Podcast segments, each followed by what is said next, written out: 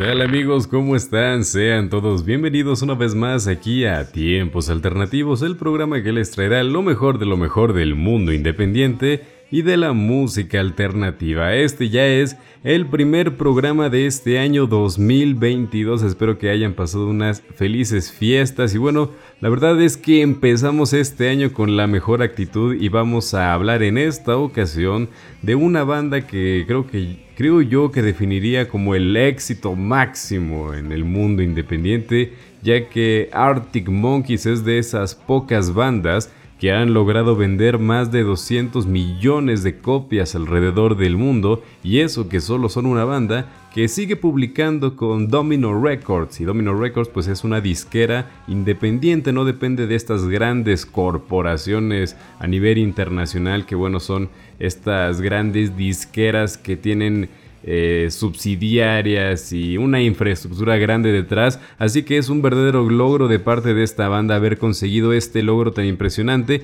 y siguen siendo una banda independiente a pesar de todo. Así que hoy vamos a hablar precisamente de esta banda, quien es Arctic Monkeys, esta banda integrada por Alex Turner como vocalista, Matt Helders como baterista, Jamie Cook en las guitarras y Nick O'Malley en el bajo, quien bueno sustituye a Andy Nicholson, que era el anterior bajista de la banda, y la verdad es que en la historia de los Arctic Monkeys han pasado muchas controversias y anécdotas que podrían dar para un programa bastante interesante, y en esta ocasión vamos a estar repasando algunas de esas historias. Por ejemplo, esta banda es originario de Inglaterra, más particularmente del pueblo de Sheffield, el cual pues es un lugar vamos a decirlo, humilde, no es de estas grandes ciudades de allá de Inglaterra, así que podrán imaginarse que esta es una banda que ha iniciado de cero. Ellos se iniciaron tocando en los garajes, en pequeñas presentaciones, en escuelas, así que ellos saben precisamente de dónde vienen, tienen un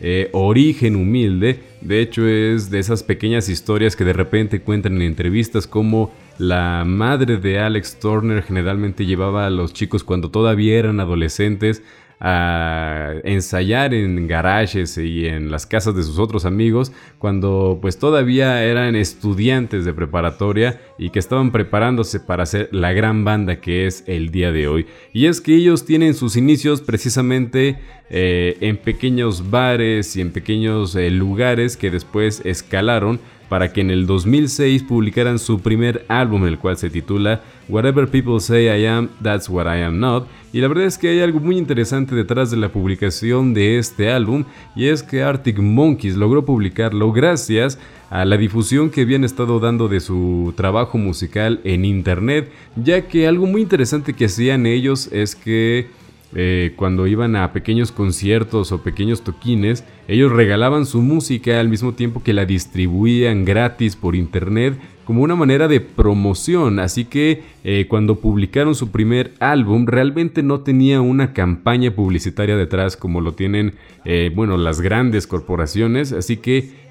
la gente ya se había hecho fan del trabajo de los Arctic Monkeys muchísimo antes de que siquiera saliera su primer álbum, así que muchas disqueras voltearon a ver ese éxito en, el, en su primer álbum y se preguntaron pues qué hicieron diferente que lograron tanto éxito si no tuvieron publicidad y la verdad fue esa que ellos distribuyeron su trabajo en internet gratuitamente y la verdad es que a partir de entonces muchas bandas eh, replicaron la misma práctica y que bueno déjenme decirles que les ha funcionado bastante bien durante esos primeros años de internet por supuesto está. Y bueno pues otra de las cosas también muy interesantes de de los Arctic Monkeys es que eh, pues precisamente cuando publican este primer álbum viene al año siguiente la otra publicación que es Favorite Worst Nightmare en el año 2007 y déjenme decirles que es gracias a este álbum que esta banda logra posicionarse como una banda ya seria, bien posicionada en la industria.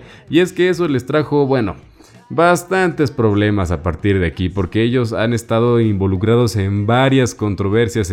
con los medios de comunicación. Por ejemplo, cuando fueron los Brit Awards allá en el año del 2008, esta gran premiación a lo mejor de la música, ellos aceptaron el premio a mejor grupo británico y ellos en su discurso de agradecimiento hicieron un comentario que fue bastante polémico en su momento, ya que cuando lo recibieron dijeron que entre los muchos agradecimientos que hicieron, agradecieron a la Brit School. Y para los que no lo saben, la Brit School es de esas escuelas como muy caras que hay allá en Inglaterra. Y de esas escuelas pues han salido artistas de la talla como Adele o Kate Nash. Y eso fue como un comentario un poco ácido como decir de que nosotros logramos este premio sin haber asistido a una escuela prestigiosa. Así que sí, ese comentario fue bastante...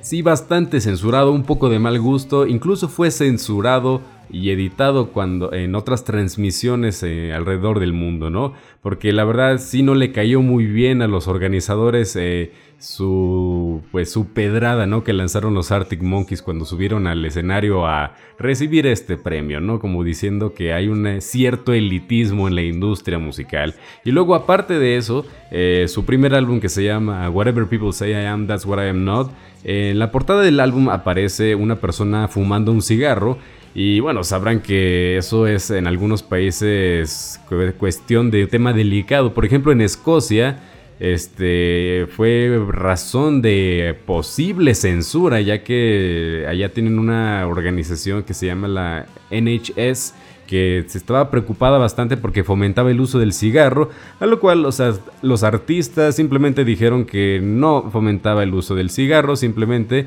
mostraba que no era algo que era saludable, como pueden ver que al artista de la portada, quien era uno de los integrantes de la banda. Pero bueno, ¿qué les parece si escuchamos un poquito de la música de los Arctic Monkeys y vamos a escuchar esta canción que es parte de sus primeras producciones musicales y que personalmente es de mis favoritas. Esto es del álbum de Favorite Worst Nightmare que se llama Fluorescent Adolescent y obviamente lo escuches aquí en tiempos alternativos, así que Súbele a la música.